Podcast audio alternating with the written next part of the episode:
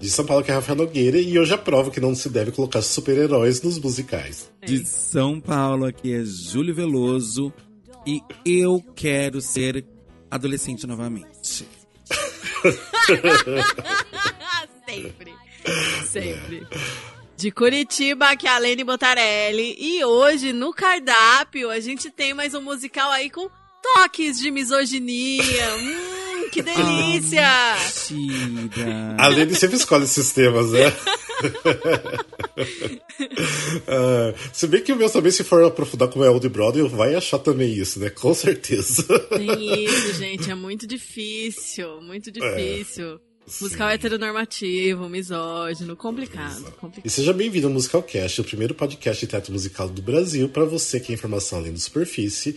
E hoje a gente tá com outro episódio de flops, que é aqueles que a gente escolhe alguns flops da Broadway, né, uns fracassos, para falar um pouquinho e também da gente indicar duas músicas para vocês conhecerem. De repente, se vocês não querem conhecer todo o musical, então pelo menos a gente vai indicar duas músicas, né, para vocês conhecerem, que pelo menos são músicas que a gente acha que vale a pena, né? Mas antes da gente entrar nos nossos flops que nós escolhemos hoje, Alene, dá aqueles recadinhos. Então, gente, eu vim aqui para falar para vocês do nosso Catarse, que é um projeto de assinatura para financiar a nossa criação de conteúdo. E se você gosta do nosso trabalho, dá uma olhada lá, que você pode apoiar a gente com qualquer valor mensal. E a partir de 10 reais tem recompensa, novidades exclusivas. Estamos preparando algumas, algumas coisinhas interessantes aí para breve, né, Rafael? Sim, precisamos. Sim, e por lá você também pode sugerir uma pauta que você queira que a gente grave, participar de uma gravação com a gente, ou anunciar seu produto ou serviço no nosso podcast ou no nosso Instagram. E para saber mais é só acessar catarse.me barra musicalcast. A gente quer agradecer a todo mundo que apoia a gente lá no Catarse, é, em especial a Gabriel Sotero, Gabriel Fanaia, Cássia Raquel e Michele Bernard. Muito obrigada. Thank Obrigado, e you. tudo o restante também. Nossa, hoje a Lena assim, foi perfeito do começo ao final. Enquanto isso, eu, né? Nossa. Rafael já engasgou tanto aqui nos bastidores que, meu Deus, acho que você vai deixar um pouco do episódio, mas você vai cortar a maioria. Né? Não fala isso de engasgar tanto que daí pega mal. Ficou pornográfico? É. Aquele não, eu não engasgo. Olha que cabeça suja. Eu não... Ai, que horror. Que horror. Que horror. Ah, mas... mas bora lá, vamos falar então dos nossos flops. Bem, a gente já, nossa, aqui eu acho que é o sétimo episódio, o sexto episódio de flops, já não lembro que a gente fez bastante já. Vocês têm uma ideia de quais flops que vocês já falaram? Vocês lembram de todos? Já foi bastante, né? Ai, eu já, Ai, acho eu que eu já participei de dois de flop, se eu não me Sim. engano. Uhum. É, eu lembro que eu falei de Chess, Dude, teve o, aquele honeymoon. É... Não, Honeymoon em Vegas fui eu que falei. Sim, foi você. É, mas foi você. Eu falei de Mary We Roll Along, Honeymoon in Vegas. E tem mais algum que eu não estou lembrando. Qual, qual que eu falei no episódio que a gente gravou com o Vitor Chiari? O Victor Chiari, o Victor Chiari falou do Anyone Can Whistle. Eu falei do. Ah, eu lembro que eu falei do Dear World, mas não foi nesse episódio do- com ele. outro. Gente, eu não lembro nenhum dos meus, mas eu lembro todos os do Rafa, você acredita? Você falou do Dude, eu lembro muito claramente das Mas coisas. você ia lembrar da sua cabeça? É. Se ele não tivesse Eu falado sei. antes? É, com certeza não. Não, eu ia lembrar porque eu lembro que era um problema seríssimo, terra no, no, no palco Porcos. Eu sim. lembro muito Nossa, disso. sim! Tem- sim. ah, o- eu o falei primeiro do eu falei do- Flora também. Do Flora. Eu, no primeiro eu falei do Carrie, que o Glover falou do Tarzan também. E foi. Teve mais dois, que foi quatro, quatro flops no primeiro episódio. Ou seja, tem Sim, muitos tem flops pra vocês conhecerem aí. Volte atrás se Muita vocês não coisa conhecem deu ainda. errado, gente. Muita coisa deu errado. Muita coisa. Muito dinheiro foi perdido. Muito dinheiro foi perdido, né? Então. Mas vamos lá, vamos falar então do primeiro musical. A gente vai falar na ordem né, cronológica, que foi lançado primeiro. Que o meu é o It's a Bird, It's a Plane, It's Superman, que é um musical sobre o super-homem, né? O Superman, que é de 1966, ou seja, lá nos anos 60 já teve um musical que flopou é, na Broadway. E detalhe, esse aqui é um musical que foi o maior grande flop da Broadway. Tipo, até então, até aquela Da data, é, da época não tinha um outro grande flop. Então, foi o primeiro musical que perdeu muita grana. Ele teve estreia em março de 66, a First Preview, a abertura oficial foi dia 29 de março do mesmo ano, e fechou três meses depois ali, três meses não, um pouquinho mais, em julho, eh, 16 de julho de 66, e no total de 19 previews e 129 apresentações, ou seja, foi bem curtinho. Mas o mais interessante é que tem alguns detalhes bem interessantes desse musical aqui. Tem o, o as músicas do Charles Strauss, para quem não sabe, é o compositor do Bye Bye Birdie, tem a Annie, é, tem mais musicais conhecidos que agora acabei esquecendo. Mas, ou seja, ele tem musicais conhecidos, pouquíssimos, porque a maioria dos, dos musicais dele, infelizmente, foi tudo flop. Letras de Lee Adams, que também ajudou ele no, no Bye Bye Birdie. E o que é interessante aqui, que o book, né, o, é, a dramaturgia, é do David Newman e Robert Benton. E esse David Newman, apesar de ele ter é, né, flopado com musical na Broadway, ele foi a pessoa que escreveu os três roteiros do, dos filmes Superman 1, 2 e 3, que foi o maior sucesso em Hollywood. Então, ele fracassou né, no, na Broadway, mas pelo menos teve muito sucesso depois no, nos três primeiros filmes de, de Super-Homem. Então é um detalhe bem interessante. E o detalhe da direção também, que é interessante, que é Harold Prince. Então é um dos primeiros musicais que Harold Prince é, dirigiu. Então tem pessoas interessantes aí envolvidas com esse musical. É, na verdade, ninguém entendeu por que, que esse musical flopou, porque ele foi um sucesso de crítica, assim. Se você pega as críticas para ler, são todas críticas positivas mas o público não se interessou. Simplesmente o público teve até assim. É, no comecinho tava enchendo o teatro, mas do nada o público começou a se dispersar. E viram que não tinha como manter isso, porque o público estava dispersando demais e resolveram fechar e perderam muita grana envolvido ali no, na produção. E então assim, depois ainda tentaram é, reescrever o musical e tentaram é, melhorar muito. Teve algumas outras durante os anos 70, 80, tiveram algumas produções regionais que foi revisado, foi escrito novas músicas para tentar melhorar, mas nunca saiu disso. Tipo, ele realmente virou como um flop. Só que as pessoas hoje veem isso que de repente poderia funcionar, mas fosse uma coisa meio, sabe, tipo, para não levar a sério, tipo, ser meio uma coisa rock and roll show, que você vai só para se divertir, dar risada e se fantasiar e isso daí. Então, de repente, funcionaria hoje como essa forma, porque realmente não tem como você levar muito a sério um musical de Superman, né? Mesmo Farofa, jeito que ninguém leva a sério do. Eu quero, aceito. É. do mesmo jeito que ninguém leva a sério o musical do Homem-Aranha, né? Porque eu não sei. Eu não sei, pra mim não faz sentido musical de super-herói.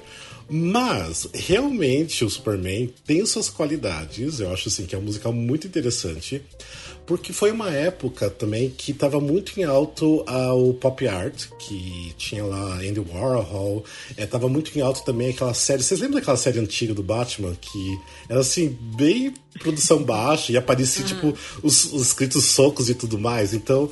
era que estava fazendo sucesso na TV na época. Então, assim, a ideia de levar o Superman pro palco, de repente eles pensaram que ia ser uma ótima ideia. E eles tentaram recriar realmente os, os quadrinhos no, no palco. A história do, do espetáculo, ele fala que uh, conta a história do, do uh, Dr. Abner Sedgwick, que ele é um, na verdade não é o ganhador, mas ele é um perdedor de 10 Nobel Prize, ou seja, ele perdeu 10 vezes o prêmio Nobel. E com isso, assim, ele tá muito revoltado e ele quer se aparecer para o mundo de uma forma, né, positiva, mas assim, como ele não consegue, ele nunca conseguiu né, vencer o, o, prêmio Nobel, então ele o que, que ele resolve fazer? Ele resolve pegar o que tem de mais precioso no mundo, que é o super-homem, e quer destruir o super-homem. Então sempre essa história do, né, do, do, do super-heróis de alguém querer destruir eles. E daí o que, que o, o Dr. Sedgwick faz? Ele cria um computador, que é o Brainiac 7, que, tenta, que esse computador vai tentar identificar quem que é o Superman para ele ir atrás dessa pessoa, né? E esse computador identifica uma pessoa que é o Max Ma é, McHan, ou Max McCann, Nossa, alguma isso é coisa é muito assim. anos 60, né? Sim. Um computador para encontrar alguém, tipo, sim. Um não tinha nem computador, não fazia nada na época, né? Era muito assim, lá na frente, pensando, né? Muito da frente. E daí ele cria então, esse computador ele, e o computador mostra que é esse tal de Max, que ele trabalha como colunista no Daily Planet, né, um jornal esse doutor, né, esse médico vai lá e. Médico não, é um doutor porque ele acha que ele é de doutorado, né, não médico. Esse doctor ele vai lá e, e sequestra o Max. E durante esse sequestro, eles, tipo, ele percebe que ele não é o, a pessoa que é o Superman, não é ele. Só que os dois conversando muito, eles, tipo, chega à conclusão quem é o Superman é o Clark Kent, né? E quem que é o Clark Kent, né? O Clark Kent é tipo o crush da Lois Lane, que esse Max é apaixonado. Então o Max é muito apaixonado pela Lois Lane, só que a Lois Lane não dá bola para ele, porque ele é apaixonado pelo Clark Kent, né, que é o Superman. Então o que, que o Max faz? Ele se junta ao Dr. É, Sedgwick para acabar com o Superman. Então, basicamente, essa é a história do, do musical. Ou seja, daria até um bom filme do Superman? Daria. Né? é interessante, é interessante a história, bem de, de super-herói mesmo. E, basicamente, o musical é, fala essa história. O musical teve ainda três é, indicações ao Tony, não teve de melhor musical, mas teve para é, ator coadjuvante, atriz coadjuvante e de melhor ator. Então foram três é, em três categorias. E assim, não tem muita coisa, muita informação do, do musical. O que uh, rolou foi em 1975 que teve um especial na TV que eles é, recriaram o musical, mas assim, num estúdio, mas não assim como se fosse igual hoje que a gente tem os lives. Eles fizeram como se fosse um filme musical pra TV. E assim, mas eles mudaram bastante a história, contém algumas músicas, tipo, mudaram algumas outras. Eu não cheguei a assistir, assisti algumas partes, eu não consegui tempo para assistir, para gravar. Mas como mudaram muito do musical original, então não achei também tão interessante de assistir. Mas quem quiser tá lá no YouTube, esse musical completo ali, é essa versão, né, que foi feita para TV de 75. E também tem é, em. Ah, deixa eu... ah, e teve em 2013 que esse musical foi remontado naquele no Encores, que eles reproduzem né, musicais antigos que foram esquecidos na Broadway. Então em 2013 eles remontaram esse, esse musical. E até e também um detalhe, em 2015 estreou pela primeira vez no West End. Não sei se foi num teatro grande, como foi, né? O tipo de montagem não tem também muita informação, apesar de ser super recente. Então, em 2015, ele foi remontado pela, é, montado pela primeira vez no, no West End. E aqui, eu quero dizer assim, até falando um pouquinho das músicas, é, as músicas, assim, são bem, tipo, anos 60, bem Bye Bye Bird mesmo. É, então é o que, tipo assim, se torna um pouquinho bizarro, porque é uma história de, super, de super-herói, né, com essas músicas muito antigas, o que fazia, obviamente, sentido pra época, né, hoje em dia nem tanto. Mas eu quero deixar duas músicas para é, recomendar para vocês escutarem. Uma delas é uma das músicas que maior fizeram sucesso do, do musical. Né? Tipo assim, foi eu acho que até teve uma, é, uma atriz, uma cantora Peggy Lee, se não me engano, até regravou, fez muito sucesso nos Estados Unidos, que é a música You've Got Possibilities. Color, pure Peoria, hat. Not Queen Victoria, this suit has to go, still you've got possibilities. Let us give it a try. I see possibilities, maybe more than meets the eye. Que na verdade, assim, é bem estranho porque não é nenhuma personagem tão importante que canta essa música, que é, que é cantada pela Sidney, que ela é funcionária desse Max. Então, não consegui identificar que momento que ela canta, o que está acontecendo na história, porque não tem muita informação exatamente do, do que, que acontece em cada parte da música. Você consegue entender escutando as músicas, né? Pelo que eles estão contando na história, você consegue entender um pouquinho da história, mas é, não é tão fácil assim. Então tem essa música You've Got Possibilities, que é uma música muito boa. Até indico, depois a Lene podia até escutar, porque eu acho que é uma música muito boa para audição, tipo, para recomendar para pessoas para audição. Eu achei que é uma música bem interessante. Então, é um solinho bem bonitinho, bem animado. Eu acho que você dá para mostrar bastante da atuação da pessoa também nessa música, então é bem interessante. E outra música que eu quero também recomendar, que na verdade é o Finale, que é tipo a última música, que na verdade é um, é um terceiro reprise da música It's Superman. Que essa música de Superman ela é assim, lentinha no começo, depois tem um reprise que tem muita coisa que acontece no meio dela, por isso que não vou indicar o, o reprise. Mas o final daí é o coro todo cantando essa música e fica bem animado, uma coisa bem anos 60 mesmo, e, e vale a pena porque você consegue sim sentir o espírito de que, que era o musical.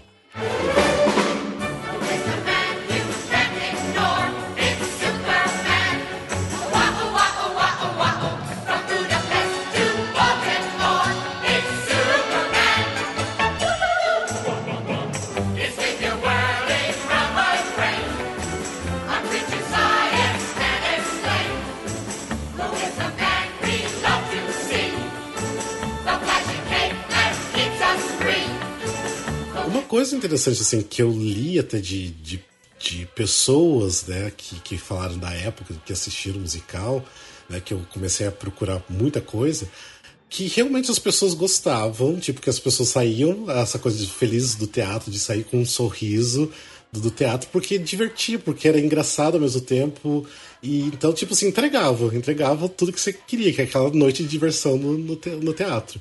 Então, por isso que de repente eu acho que seria muito legal, de repente, tentar recriar esse musical de uma forma assim, de não se levar a sério e ser aquela coisa de total diversão. Então, achei bem interessante esse musical. Por isso que eu acho que eu recomendaria para todo mundo conhecer. É um musical que eu acho que valeria, valeria bastante a pena conhecer. Pelo menos o material que, que existe. Então, que não tem muita coisa, infelizmente. E aí, alguma pergunta que vocês gostariam de Eu tenho uma fazer? curiosidade. Você sabe que um dia eu tava andando ali pela Augusta, tem um. Tem um. Como é o nome? Um. Um sebo ali. E aí eu tava olhando. Ai, você acredita que eu achei um CD com essa trilha sonora? Tem um CD lá? Juro, mas isso há lá? muitos anos atrás. Depois eu procurei ah. de novo e não achei. Algum fã de musical passou e pegou. Nossa, tem aqui no teu CD. É, mas eu achei muito interessante na época. Eu fiquei olhando e falei, será que eu compro? Será que eu não compro? Só que era muito caro, né? Imagina, importado tudo. Sim. E aí eu não conhecia, eu não era uma, uma, uma grande apreciadora, colecionadora que eu sou hoje. Sim. Não, e assim, o que é interessante também é porque eu, pelas poucas fotos que tem do, do palco e tudo mais, porque não tem nenhum vídeo da, da produção original, mas pelas fotos do palco parecia assim uma produção bem grandiosa, assim, muitos cenários, realmente, tipo assim, cenário, porque naquela época assim, ainda não tinha grandiosos cenários, não, eles não se dedicavam tanto a cenário ainda na época. Mas eu acho que eles meio que assim, fizeram algo muito bacana porque tem cenários da cidade, do, de vários prédios no fundo. E tem uma cena até que se chama. A, a, muito engraçado, porque a música se chama Pam Bam Zonk, né? Que é seria o barulho dos, uhum. dos socos, né? Que falaram que essa cena era muito interessante porque são, tipo assim, várias caixas, como se fosse tipo um, um frame, sabe? Tipo uma, uma moldura gigante, como se imitasse uma página de quadrinho e as cenas iam acontecendo nesses quadros, sabe? Então, imagino que deveria ser muito divertido sentar e recriar as cenas do quadrinho, então. Eu acho que devia ser algo muito legal de assistir. Então é uma pena que não tem nenhum vídeo, nada. Mas é interessante, bem legal. Sim, parece bem legal, nada, né? Sim. E dessa montagem mais nova? Mas deve ser completamente diferente, né? É, isso aí porque daí já foi reescrito muito, tipo, foi bem reescrito mesmo. E tem músicas novas e tudo mais, então eu acabei não me aprofundando tanto nessas outras novas versões, que só procurar bastante coisa dessa versão original mesmo, que foi a que flopou mesmo. Mas é interessante, conheçam, né? Pelo menos só pra escutar uma vez, dar o play ali, é interessante. É, eu perdi a informação de quantas apresentações teve. Ah, eles tiveram 129 apresentações, 19 previews. Foi bem pouquinho, bem, bem pouco. É, uma pena, mas. Sim. É, quem, quem sabe de repente alguém um dia aí tenta recriar, sei lá, pra forma de zoeira mesmo. Isso é bem, bem legal. É, é isso. Bora então pro próximo flop. Bom, agora chego eu com o musical de 1996. Big, The Musical. É um musical baseado naquele filme de 1988, também chamado Big. Aqui no Brasil, Quero Ser Grande. Aquele com Tom Hanks. Que é a história de um menino de 13 anos que se apaixona por uma menininha. Não, ele tem 12. Se apaixona por uma menininha de 13. E aí, quando ele vai se declarar, ela tem um namorado de 16. Achei bastante complicado.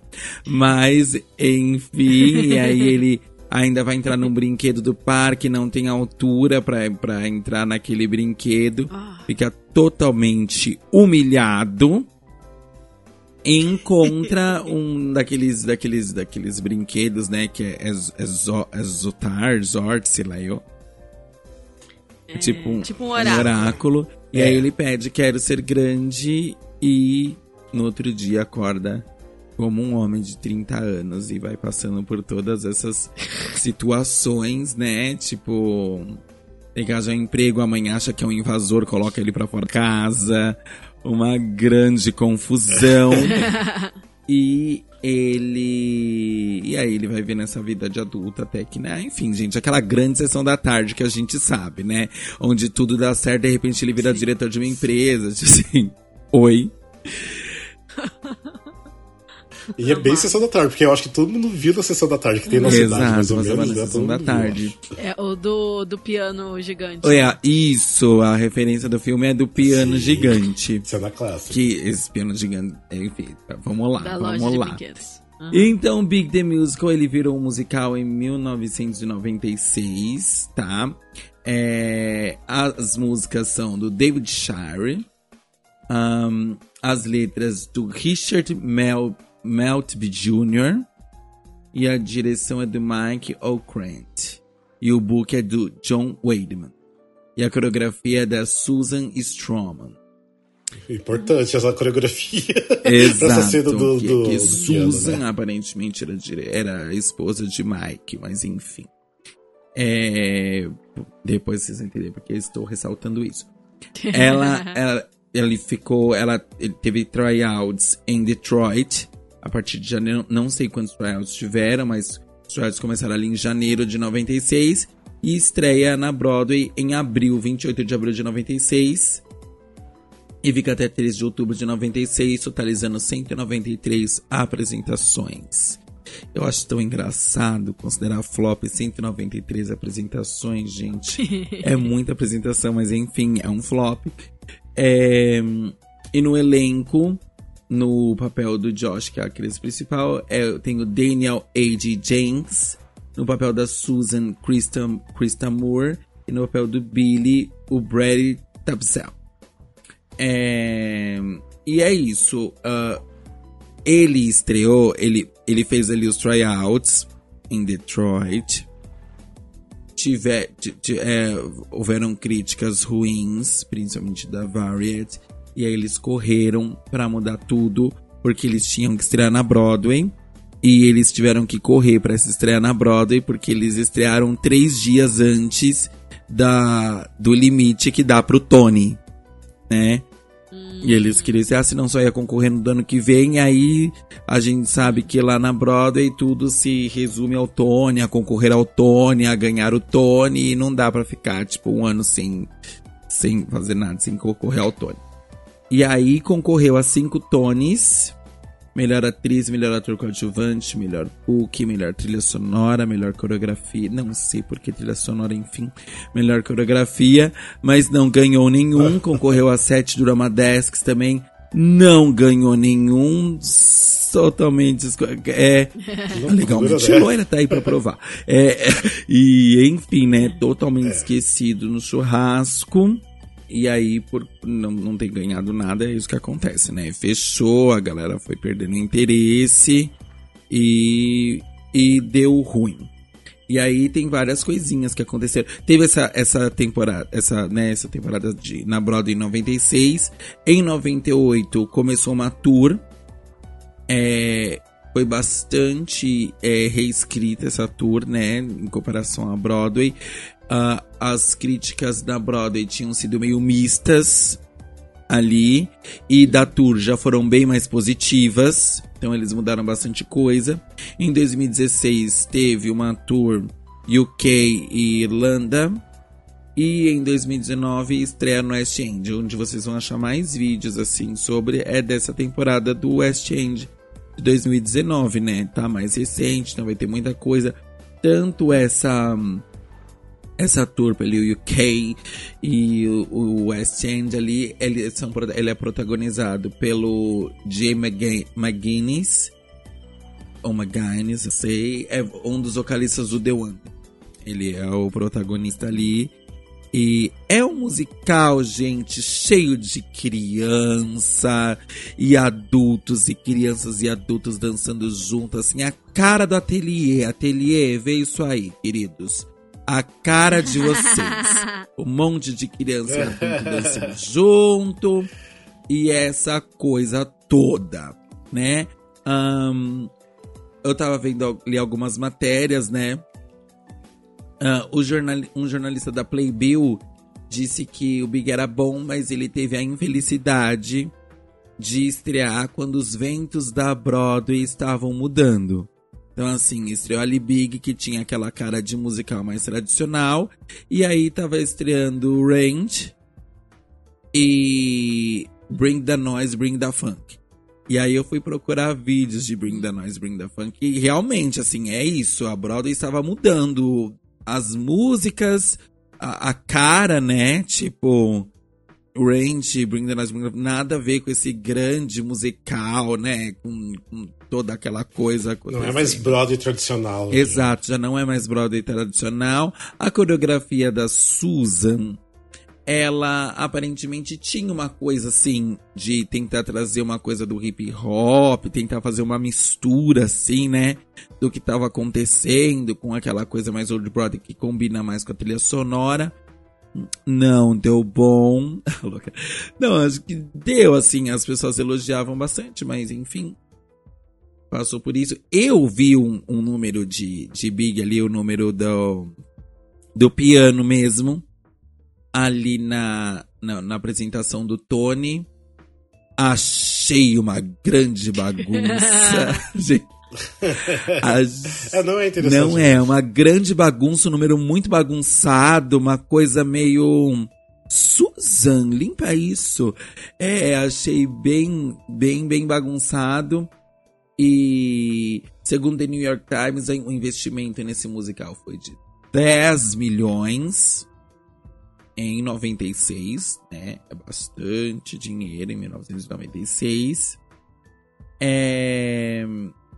Ali, quando fez a, a, a, os tryouts em Detroit para passar para Broadway, ele foi bastante reescrito, porque a Variety fez críticas bastante complicadas. Então, assim, é, foram colocadas mais músicas no primeiro ato, foi mudado um monte de coisa, e aí o personagem principal teve que ser mudado também, a, a, a, a fórmula dele, porque mais para ele ser mais ativo, porque ele mais respondia às coisas que estavam acontecendo. Então, foi mudado o personagem. E aí tem uma curiosidade. Ah, e aí a, a a Variety falou assim, e aí depois da Broadway mesmo continua essa crítica negativa da Variety, falando que é, o, a equipe criativa não conseguia captar o, o espírito de um adolescente da época. Então, tanto as coreografias, quanto a direção, quanto as músicas, Nada captava esse espírito de um adolescente num corpo de adulto, ou de um, enfim, né? Essa premissa que é tipo. Toda criança quer ser um adulto, todo adulto quer voltar a ser uma criança. Então, assim, não. Eles não tinham esse. Esse espírito teen dentro deles. Deviam ter me chamado. Eu sou uma adulta com espírito teen, uma velha ridícula. Essa sou eu. E aí tinha um outro grande problema que é um dos patrocinadores principais, era a loja de brinquedo. Uhum. A loja de brinquedo. Isso, a loja de brinquedo do, do piano. Eles viraram grandes patrocinadores e em algum momento o musical virou um grandíssimo merchan. Então, tipo, tinham muitas cenas deles elogiando a incrível loja de brinquedos e não sei o quê. Porque a loja de brinquedo envolve, é, investiu muito dinheiro, investiu até em coisa de cenário. Por exemplo, é, parece que eles tinham que ter um, um, um urso gigantesco de 9 metros. Mas na loja só tinha para vender de 6 metros ou de 12 metros. Aí a loja foi lá e mandou fazer um de 9 metros na Alemanha. Tipo assim, a loja tava muito afim de investir. Por quê? porque o filme já tinha sido muito vantajoso para a loja, né? Muitas pessoas entravam na loja só para tirar foto ou brincar no piano gigante da loja. Então, a área de, de vídeos e, e DVDs e coisas ali, o filme mais vendido da loja era Big. Então eles pensaram, cara, um musical tudo vai ser mais perfeito. Nós vamos fazer uma parte inteira. Era isso, gente. A ideia era fazer uma parte inteira da loja só para vender coisa do musical. E, e na verdade, é, aparentemente, é, eles investirem no musical não seria ruim para eles nem que o musical fosse um flop. Porque mesmo que fosse um flop, ainda assim ia ter gente que ia lá pra, pra comprar coisas é, reacender essa coisa da cena do piano. É, ia trazer de volta isso, ia levar mais pessoas para a loja de qualquer jeito. E o fato de que se entrasse em tour também seria bom, porque tem outras lojas uhum. no país rede, na né? rede e aí eles iam levando o um musical para todos os lugares onde tinham a loja. A loja era o grande mote. Os produtores é, de, depois que a Variety fez a crítica negativa nesse sentido, algumas cenas sobre a loja caíram. Uhum. Inclusive os produtores é, defendem que, que não, que não foi uma imposição da loja e tal, porque as, as cenas da loja caíram a hora que tinha que cair, enfim. Ah, e aí, é, até a cena do, do piano, que acho que eles tocam é Chopsticks, né? Na, na primeira versão, nos tryouts, não era essa música. Era uma música que viraria um single da loja. Nossa. Um, um single de comerciais da loja. E aí não funcionou. E aí voltaram pra Chopsticks mesmo. Aí foi pra Broadway já desse jeito, sem Tipo, as pessoas já conhecem aquela cena daquele jeito, porque trocar. As pessoas não vão gostar se trocar Exatamente. é como. tipo quando você tá esperando pra assistir Mean Girls e elas cantarem Jingle Bell Rock, elas cantam aquela música X! Sim, não tem nada a ver. Então, Sim. é isso. Aí, e aí voltaram pra, pra original e tal, e não sei o que, não sei o que, não sei o que. E uma curiosidade, deixa eu ver se eu falei tudo, foi tudo reescrito. Na... Ai, a Variety disse que não tinha coração. Ai, a Nossa. Variety foi tão rancorosa. Falaram que não tinha coração e que, e que era só um grande merchan gigante de duas horas. E aí foi mudado tudo, não sei o que. E aí tem uma coisa muito interessante, muito interessante, que a ideia de Big veio da Diddy Kong, Sim, à frente do Grease. Hum. Ela era esposa do, do compositor. E aí um dia ele estava assistindo e ela falou assim: Nossa, daria um bom musical, né? Aí ele falou assim: Não, é impossível conseguir os direitos disso. Ela fez I am Tiricar. E aí ela liga, ligou para um produtor lá da Paramount e conseguiu o contato e conseguiu o, o, o musical e conseguiu os direitos e aí eles começaram a produzir o musical. E parece que é isso. É, é, teve uma outra crítica mais recente dessas de uma de uma versão menor em alguma cidade que não é que não é Nova York e tal e que um jornalista até do New York Times mesmo disse que é um musical muito bom mas que foi ofuscado pela grandiosidade do filme, e aí fica todo mundo só achando que é um musical do filme, mas que não, mas que é um musical muito legal, muito divertido, e que agora, nessas né, versões reescritas, e que teria tudo para dar bom, mas não deu. Não deu. É porque eu acho que aquela cena do, do piano gigante, você vê no filme, a primeira coisa que vem na sua cabeça, ah, podia ser um musical, né? Isso, tipo, uma cena de musical. Só que no final das contas, se você ver bem, às vezes a história não ajuda, tudo não ajuda, né? Então é só porque aquela cena funciona muito bem que. Eu acho que a história é boa. Realmente... É, e como eu disse assim, a cara do ateliê de cultura, muitas crianças e adultos dançando, uma história divertidinha, tipo aquele musical pra toda a família mesmo. Uhum. Mas talvez seja isso, assim, talvez essa equipe criativa na época. Porque, por exemplo, uma equipe criativa de pessoas da nossa idade hoje faria isso muito bem. Porque a gente é uma geração que. Que tem síndrome de Peter Pan, né? Uhum. A gente é uma geração que, que, que ainda tem esse espírito adolescente na gente. Os, os, as gerações antigas não, assim. Então imagina, adultos dos anos 90 tentando passar essa, essa coisa. Claro que assim, tipo, por exemplo, lá no filme conseguiram e, e, deu bom, mas enfim, no palco, acho que aquela equipe em si não conseguiu trazer isso. E aí, as duas músicas que eu vou trazer são The Time of Our Life Fun. Come in, come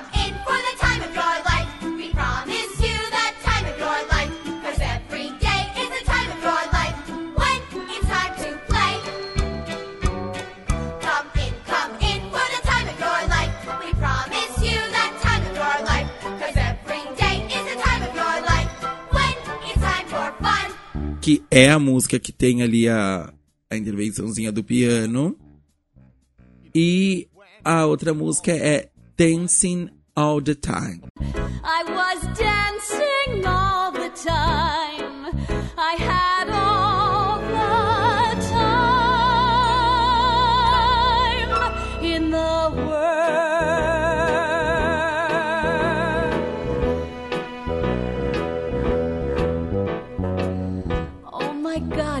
Brave. I thought nothing ahead could hurt me.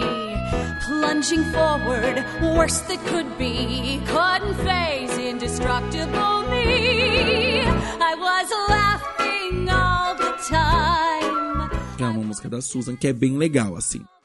A trilha sonora, eu particularmente acho que tem seus pontos altos, mas tem pontos baixos também.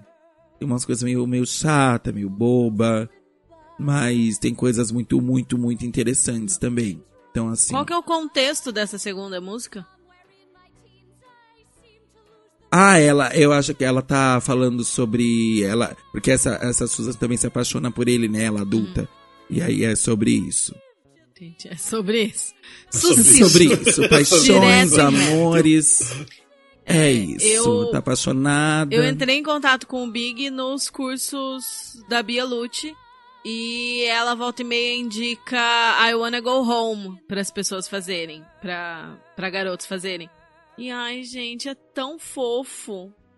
Eu amo. É, é mesmo, essa música é, é muito, muito fofa. fofo. Essa música é muito fofa, é uma, da, é uma das que eu uhum, gosto. É uma assim. criança no corpo do adulto. Falando, tipo, eu só quero a minha mãe, por que, que eu tô aqui? É muito fofinha. Hum, enfim. Acho que é isso. Eu né? acho que é isso. Dúvidas, questões, joguem no Google, eu não sei hum. muito mais o que dizer sobre. é. É, essa até é uma música meio que recente, né? Entre aspas, então não é tão difícil achar coisas, né?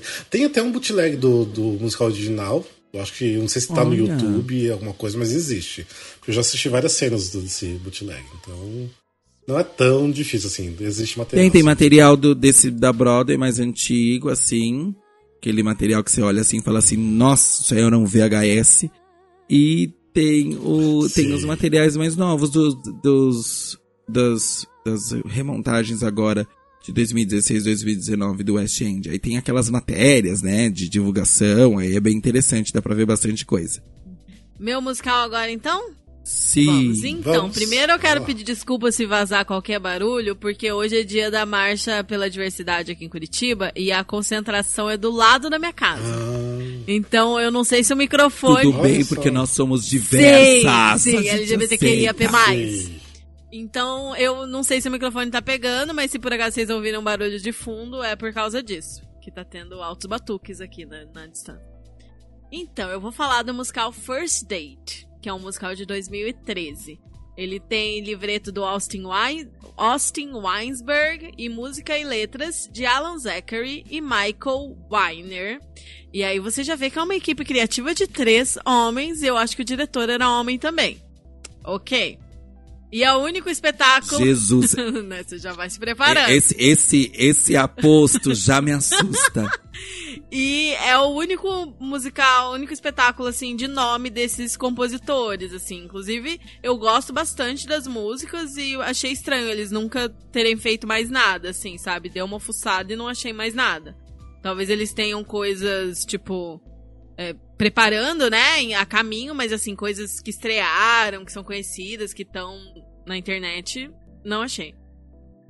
Estreou em 2012 em Seattle e foi pra Broadway em 2013 no Longacre Theater.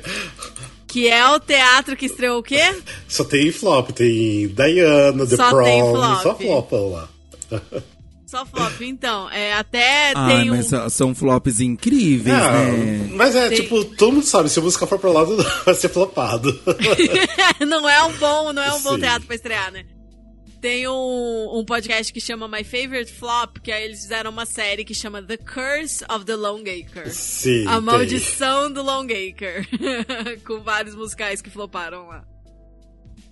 E é um musical de um ato sobre um encontro às cegas, né? Um primeiro first date, um primeiro encontro às cegas de um casal improvável.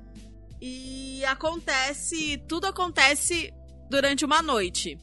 E é um ato só. Então é tipo uma hora e meia de musical e acontece tudo em uma hora e meia, que é o tempo lá que leva o date da história. É uma trilha de rock contemporâneo, assim, tem uma coisa meio pop rock, meio Broadway contemporânea. E o casal protagonista é a Crystal Rodriguez, que a gente conhece de Smash, Despertar, Família Adams e o Zachary Levi, que é da. que foi o Broadway debut dele. Foi a primeira, primeira peça que ele fez na Broadway. Que é um ator de série, filme e tal, né? Ele faz um super-herói, né? Qual que é o nome do super-herói É, que ele faz? nossa, gente, super-herói. É? a gente é qual- qual- ótimo de, de cultura pop aqui, né? Eu sou uma bicha. Zachary Levi. Ah, eu acho que é. Eu acho que ele é o Shazam? Shazam, exatamente. Já alguma coisa? Eu acho que é o Shazam, exatamente. A gente É um não sabe de super-herói, galera. Hã? Ele mesmo. Aham. É um bonitão. Ele é um grande gato. Ele é um grande gato. E ele estreou e não deixou a desejar, viu? Eu achei ele muito bom assim no papel. Ele faz a gente gostar do personagem. É um elenco super pequeno, são sete pessoas em cena. E eu acho que essa é uma das grandes questões do espetáculo também, porque não é um, um- uma produção assim com cara de Broadway, eu acho, sabe? Porque é uma história simples, ah, um negócio de um cenário só, é uma coisa meio, meio cotidiana, uma história simples, com um elenco pequeno. Eu acho que talvez seria algo que faria sucesso no off. E que foi muito ousado de estrear Nossa, direto pensei exatamente isso, né? De- Poderia muito ser um off. É, do- só um detalhe aqui, você ah, falou, né, que você não sabe do, do restante do, da produção, né? É tudo macho, realmente. Tudo macho, Tô vendo né? aqui, na Playbill só macho. Tipo, Só não tem macho, nenhuma mulher no só meio. macho. Quando, vocês- quando eu contar pra vocês do- dos dilemas dos personagens, vocês vão entender do que, que eu tô falando. É, a primeira preview foi em julho de 2013, inau- inaugurou, nossa, estreou em agosto de 2013 e fechou depois de cinco meses, com 34 previews e 174 apresentações. E fe- fechou porque tava perdendo dinheiro mesmo, tava, não tava tendo é, um- uma boa ocupação, assim, né? Tava ali nos 70% de, de gente indo, as críticas também não foram tão favoráveis. É aquilo, é aquele musical que é morno, sabe? Ele não é ruim, mas ele também não é bom. Então fica ali muito no meio termo, tinha coisa melhor pra ver, flopou. Eu não encontrei exatamente o valor que eles perderam, não. Só sei que os números estavam caindo e aí eles anunciaram que iam encerrar a temporada antes mesmo de qualquer coisa do Tony, de qualquer anúncio e tal. E realmente não foi indicado a nada, pelo que eu vi. E, des- e, é, saiu de cartaz em janeiro, né? E as coisas do Tony só saem em abril, maio. Já não era tão bom, a galera tinha esquecido completamente. Eu amo comentário, tinha coisa melhor pra ver. Ah, tem coisa melhor pra ver. Sim, você vai pra Broadway e vai ver um Eu, musical, você escolhe turista, outro, vou, né? vou gastar dinheiro com isso? Com um musical de um ato só? Eu não! Eles É cobravam mais barato porque era um Sim, ato só? Acho É. difícil. É porque é um musical pra pessoas que moram lá e que é fã de Broadway pra assistir, porque o turista não vai ver. Um musical chamado First Dates, tipo, É. X. É muito, muito complicado, né?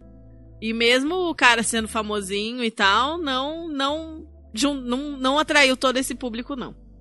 Mas então, qual que é a história do musical? É uma comédia romântica de uma história. É vários. Todos os tropes, sabe?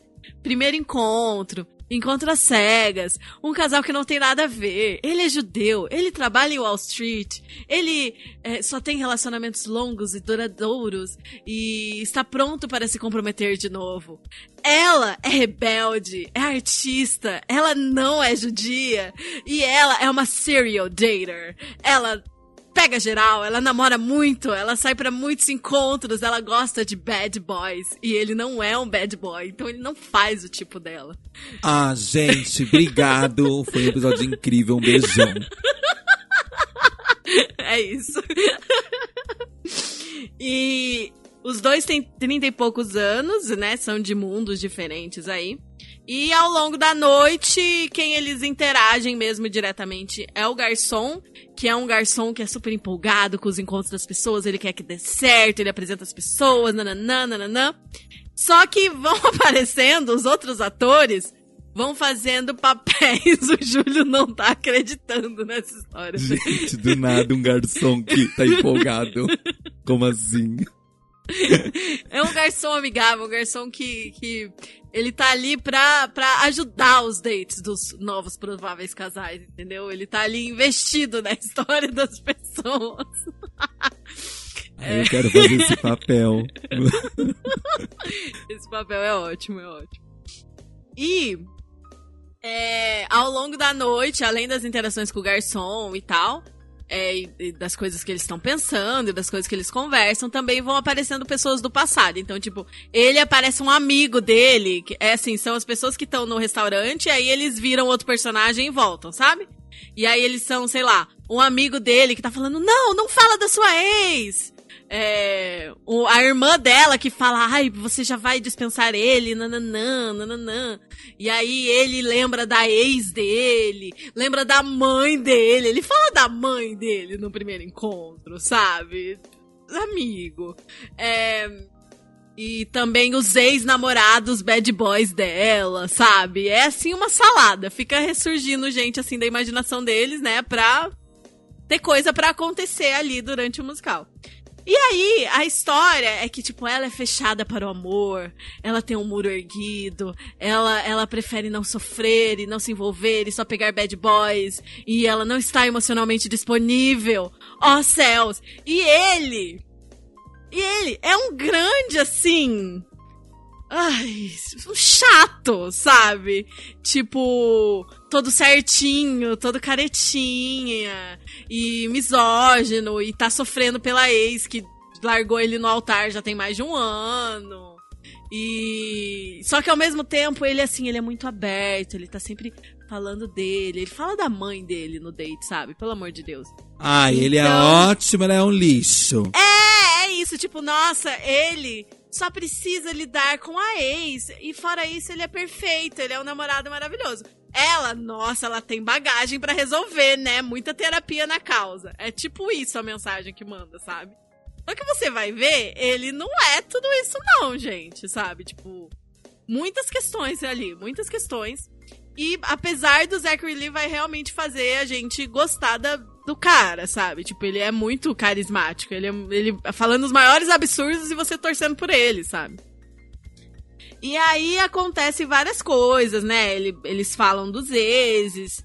É, tem um amigo. Ah, isso é horrível! Nossa, nossa, Júlia, é horrível. Tem. Ela tem um amigo, um melhor amigo gay. E o telefone Ai, dela gente, toca. Já tô triste. Ah. já tá triste. E é aquele gay mais estereotipado, sabe? Ele tem uma Sharp no pescoço. Eu sabia! Super... Eu sabia! Eu sabia, eu juro por Deus, quando você falou, ele é estereotipado, eu ia falar, ele tem um lenço no pescoço. Gente, eu queria saber, porque as pessoas acham que a gente anda de lenço por aí. Eu vou botar um lenço no meu pescoço. Eu, eu, quero, eu quero, é isso. Eu quero, eu quero dar, dar, dar esse, eu quero dar esse, esse, esse prato aí pra essas pessoas. Pronto.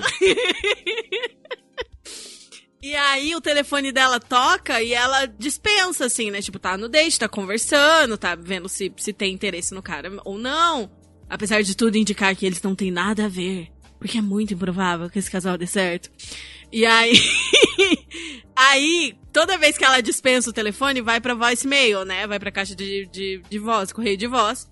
E aí aparece a voz dela, né? Falando, ah, essa daqui é a fulana, não sei o quê. E aí ele canta, This is your bailout. Tipo, isso, eu, tô, eu tô te ligando pra te resgatar, pra te tirar do date. Porque provavelmente ela tem vários dates mal sucedidos que ele salva ela ligando e falando, tipo, ó, é o seguinte, tem uma emergência, preciso de você. E aí aparece, faz isso três vezes. Na terceira vez, como ela ainda não falou com ele, ele tem certeza que ela morreu e vai atrás dela lá no restaurante quando ele chega. Ela acabou de sair e aí ele e o garçom se interessam um pelo outro. Porque, óbvio, porque assim, era muito hétero, então deixa eu botar uma representatividade Exato. aqui. Exato. E aí ele entrou Nossa, e ele vergonha. olhou o garçom e eles já se casaram. óbvio, porque é assim que acontece, né?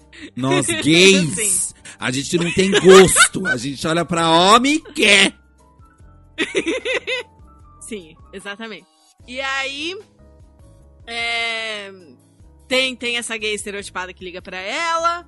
Eu tô com E- ódio desse lenço. tô com esse lenço aqui na cabeça. Ódio do lenço. E aí tem vários conflitos durante a noite que você fica assim, amigo, isso daí tem certeza que você lançou isso em 2013? Porque tá parecendo que você tá assim em 98, sabe? Tipo, eles ficam, eles ficam noiados se eles pedem. é, ele quer pedir uma salada e ela quer pedir um hambúrguer, mas não pega bem pra uma mulher pe- pedir um hambúrguer e não pega bem pra um cara pedir uma salada. Deus! que pesadelo! E aí, ele, ela em algum momento fala assim: Ah, eu acho que a gente não vai dar certo, mas a gente pode ser amigo. E aí ele fica muito puto que ela botou ele na friend zone. tipo, muito babaca, sabe? Tipo, ai, tá bom então, amiga. Vamos, vamos, vamos conversar então, amiga. Acho que eu já vou embora, já que a gente é amigo. Sabe assim, tipo, muito ridículo, Deus, cara. tipo, Uma criança, uma criança, um macho de 30 anos, com 12 anos de idade mental. E aí também tem uma música, e assim, são uns conflitos superficiais, umas coisas muito tontas, sabe? Assim, muito heteronormativa. E aí tem uma música só sobre a conta, porque a conta chega e quem vai pagar a conta? Meu Deus, a gente vai dividir? Ou ele vai pagar? Sabe? Eu fico assim, não, não. O que vocês acharam que isso era razoável? Não, mas é isso, tipo, que tipo de conteúdo, de conflito você vai botar num musical que acontece todo ao longo de um encontro? Aí podia Né? acontecer alguma coisa interessante no encontro que desse, né? É, vida a esse musical e não ficar. Ai, dia. gente. E eu e acho é assim, que paga a até conta certa. no final? Eu tô por... Ele paga. Ah. Porque ela também é, é artista pobre fudida, né? E ele é de exato. Wall Street, é tá certo ele pagar. Exatamente. Fiquei feliz. E, e assim, eu conheci esse musical por causa de duas músicas que sempre vejo pessoas fazendo solo, que, que é a Safer, que é a música dela, que ela fala sobre como ai, é melhor, ela prefere ficar segura do que se arriscar, que às vezes é melhor nem tentar do que sofrer, sabe? Tipo, falando sobre os muros dela e aí e assim, é uma música que dá pra ser trabalhada de uma forma muito legal. É uma música que, que tem uma profundidade. E. Só que, só que às vezes eu fico assim, com a direção certa, isso daqui pode ser muito foda. Com a direção errada, isso daqui só fica um negócio piegas e querendo forçar um lado psicológico que não precisa, sabe? Porque ela tá, tipo, explicando, ai, talvez seja por causa do meu pai, ou da nova esposa dele, que eu não consigo confiar nos homens. Sabe assim? Então, tipo, tem como. Eu já vi pessoas fazendo essa música muito bem e sendo muito genuíno e você realmente embarcando no que ela tá cantando. Mas também é um negócio que é muito fácil de ficar só piegas e só, tipo, deixa eu te explicar por que, que eu não estou emocionalmente disponível. E ele tem uma música que ele. que é a carta que a mãe dele mandou antes de morrer, cara. Quem fala que a tua mãe morreu no primeiro date? E aí lembra da carta de cabeça e, e canta sobre a carta que ela deixou, falando que ela, nossa, eu me arrependo de trabalhar demais e não ficar tanto tempo com você. Sabe? Ainda tem isso, a mãe que morreu é culpada por ter trabalhado demais, sabe? Porra, gente. Melhorem, né? E aí, outra música que eu sempre vejo as pessoas fazendo solo e que é, é misógina pra caralho, mas é muito engraçada, a gente tem que dar esses pontos, é uma que chama In Love With You, que é quando a Casey fala pro Aaron, ai, você. O que, que você sempre quis falar pra sua ex que te abandonou no altar e você nunca pôde? Fala pra ela agora, não sei o quê. Imagina que ela tá aqui, fala pra ela. E aí ele começa assim, porque ele é um mole, né? Um outro grande defeito dele é que ele assim. Bonzinho demais. Mole demais, sabe? É, ainda gosta dela, depois do cara da- dela ter abandonado ele no, car- no, no altar e tal. E aí ele começa cantando, tipo, se declarando e tal, não sei o quê. E aí começa a xingar ela, assim, tipo, todos os xingamentos que você imaginar, sabe? Dos mais leves aos mais graves, assim, tipo, é, às vezes você fica com queixo duplo. E, e, você me deixava com bolas azuis, e você sempre me desrespeitava, e aí, tipo, ai, você fazia piadas racistas. Tem, tipo, todo tipo de xingamento. Dos razoáveis aos não razoáveis. E é assim, ele começa de boa, aí ela vai, vai, fala pra ela, não sei o quê. E aí ele despeja, despeja, despeja. É super engraçado, e eu acho que é uma coisa assim que todo mundo se identifica quando você fica com muita raiva de um ex, você pode sair da linha no, no, no tanto que você ofende essa pessoa, né? Mas é aquilo, é, é uma música cômica, mas se você for analisar de um jeito mais realista, fica assim: nossa, amigo, precisava? Violento, né? Agressivo. Mas é, é uma música engraçada, então eu fico, eu fico dividida. E eu conheci o First Date por causa disso. E realmente tem muitas músicas boas. Só que eu esperava mais, assim, do roteiro, da história, do desenvolvimento do rolê e tal. Flopou porque tava numa. Porque é morno, simples demais, básico demais, assim. As críticas não foram super negativas, mas também não foram muito positivas. Talvez fosse melhor pro off. É, e era ali 2012, 2013, era a mesma temporada do revival de Pippin, do Matilda, do Kink Boots. Então as pessoas tinham coisa melhor para assistir, né? Tinha muita coisa melhor para assistir. Que dó. É, e aí tem essa questão de ser heteronormativo em pleno 2013, machista, misógino, ter uma representatividade gay, assim, falsíssima, só pra falar, ai, vamos botar um viado aqui pra dizer que tem representatividade. Se eu tenho Kinky Boots pra assistir, sabe? eu vou assistir uma gay de lenço? Eu não. Exatamente.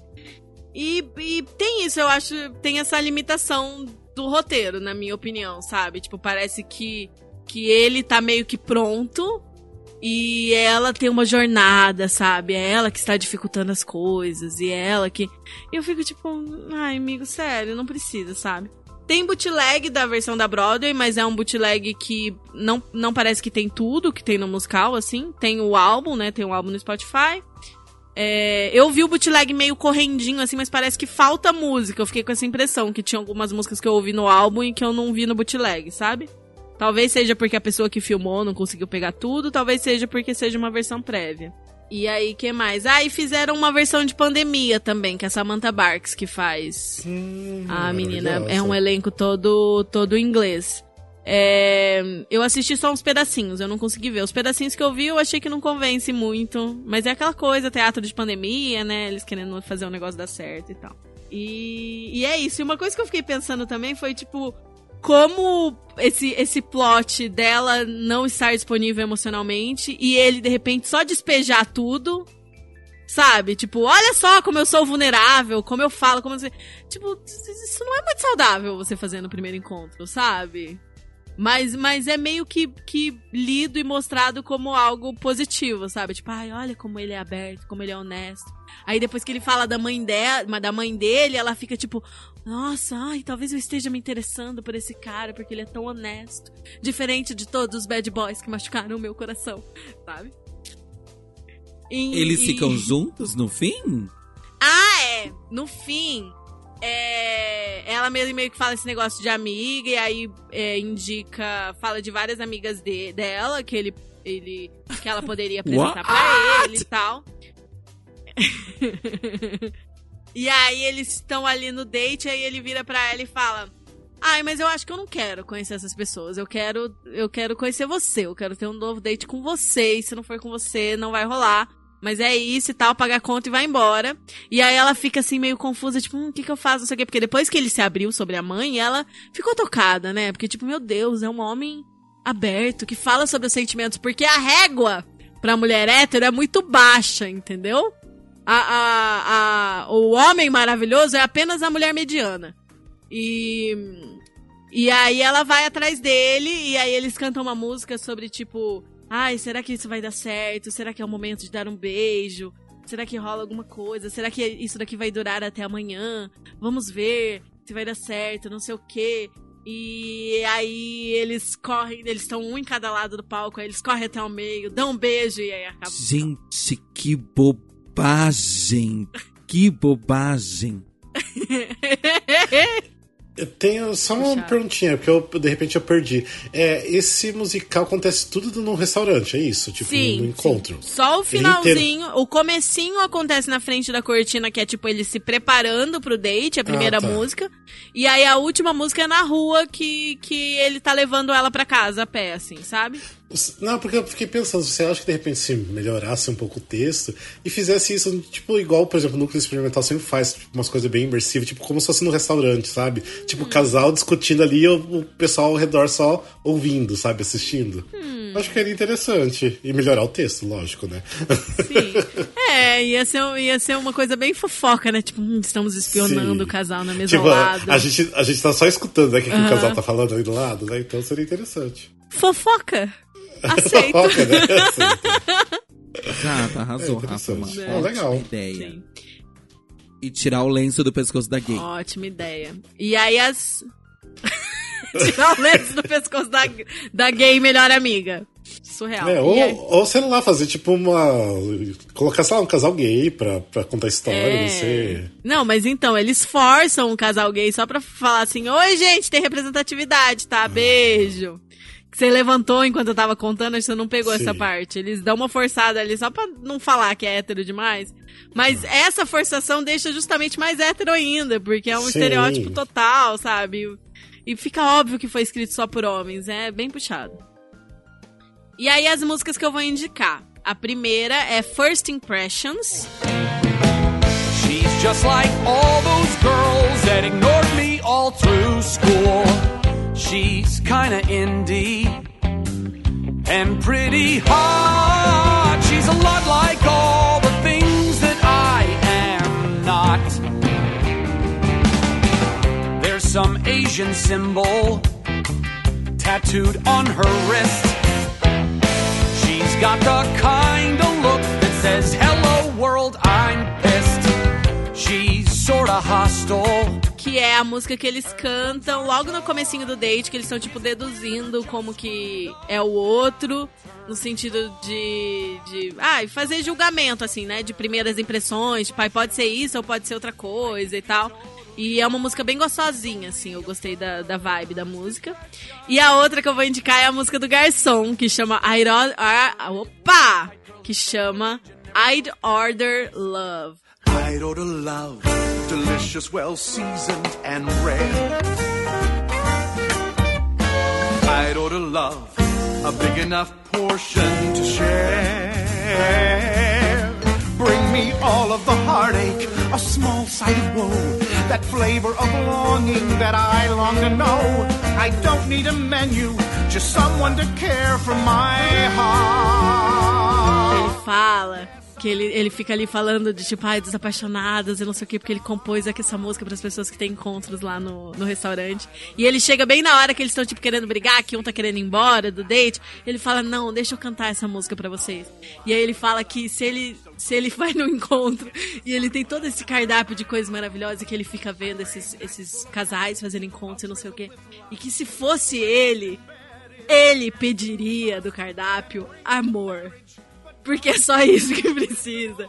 E assim, um, e aí ele vai descrevendo o amor como se ele estivesse descrevendo um prato, sabe? É, é, é, é engraçadinho, é bonitinho. Eu gostei dessa música, é fofa. E. E aí ele fala sobre isso, né? Da, da carreira dele ser facilitar o romance alheio, dele torcer pelos casais. e Adorei esse personagem. Mal conheço, já amo. Muito bem. tal. Sim. É. E é isso. Vocês têm alguma É pergunta? Assim, você contando a forma, tipo, não é tão atrativo, assim, de você Uhum. ir assistir, sentar ver um bootleg. Não é tão atrativo. De repente, pra colocar pra escutar as músicas enquanto você faz alguma coisa, beleza, mas é. É, tem algumas músicas que são puxadas. Tipo, metade do álbum é muito bom, metade do álbum é tipo, o que, que você tá fazendo aqui? Tem um rap. Tem um rap, gente. Ah. E sabe o que, que é o rap? É, é, é no momento que ele descobre que ela não é judia, porque ele é judeu. E aí tem um rap que quem canta é o futuro filho dos dois. Gente, Ai, não. Falando, nossa, vocês me confundiram muito. Eu sou uma pessoa com problemas agora, porque eu não sabia escolher se eu tinha Natal, se eu não tinha. Vocês me deixaram muito confuso. É ele imaginando um futuro filho dos dois, pra vocês verem o nível de relacionamento sério que ele tá pensando no primeiro encontro. Nossa, não. Um não, futuro não, não, filho não. dos dois que ficaria muito confuso com o fato de ter pai e mãe de religiões diferentes. Você me contando Nossa, isso já agora destruiu o musical pra mim. gente. Que ódio. E pra mostrar que é tipo assim, é, é jovem, né? Jovem. Adolescente. Eu vou fazer um rap aqui. Ai. Mas enfim, mas acho que é isso. É Foi, não, eu bem queria que os nossos ouvintes héteros deixassem é, nos comentários do episódio lá no Instagram o porquê vocês acham que a gente anda de lenço. Quem são as gays que vocês viram de lenço por aí? Por favor, eu queria saber. Obrigado.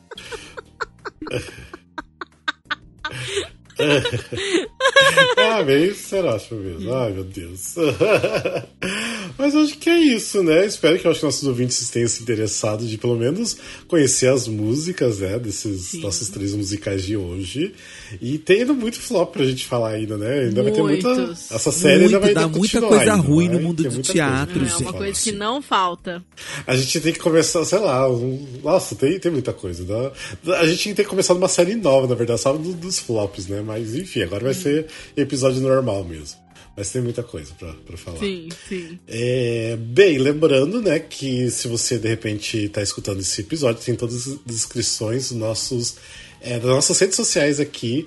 Também tem o canal do YouTube que a gente coloca os vídeos lá, só tipo assim, mas bem cru, assim, só para vocês terem uma noção de como acontecem as gravações, mas o nosso foco não é o canal do YouTube, então se você estiver vendo no YouTube, lembra que a gente é um podcast.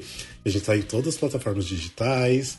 É, lembra que a gente também tem um grupo de WhatsApp, porque no último, episódio a gente falou do grupo de WhatsApp que a gente não falava fazia tempo. Sim. E apareceu gente querendo participar do grupo de WhatsApp. Então acho que é bom falar. É, né? o grupo deu uma agitada de volta nos últimos tempos, né? Que tá Sim. voltando o teatro, aí a galera vai lá, conta o que achou e tal. Exato. Então, se você quiser nosso link pro grupo do WhatsApp, você manda uma DM pra gente no- lá no arroba musicalcast. A gente manda pra vocês. Lembrando que a gente não aceita menores de 18 anos, porque a gente não se responsabiliza porque, pelo que é falado lá dentro. Então, só ser maior de 18 anos, você entra lá e pode falar de musicais e outros assuntos, porque a gente acaba falando de vários outros assuntos também, né? Sim. Mas lá é um, É um pessoal que gosta agitado. de musical lá pra conversar. Tá bom? Acho que é isso, né? Mais alguma coisa? Mais alguma coisa? Acho que é isso. Ah, perfeito, amei. Um episódio super sucinto e a gente falou muito, então tá perfeito. é isso, gente. Então a gente continua no próximo episódio. Logo mais tá vindo novidades aí, ainda mais pra quem assina o Catarse. Então, só aguardem, tá bom? E é Beijo, isso, gente. gente, até Beijos e abraços. Até o mais. próximo episódio. Até mais. Tchau, tchau. Beijo, gente! Possibilities, why be shy and? I see possibilities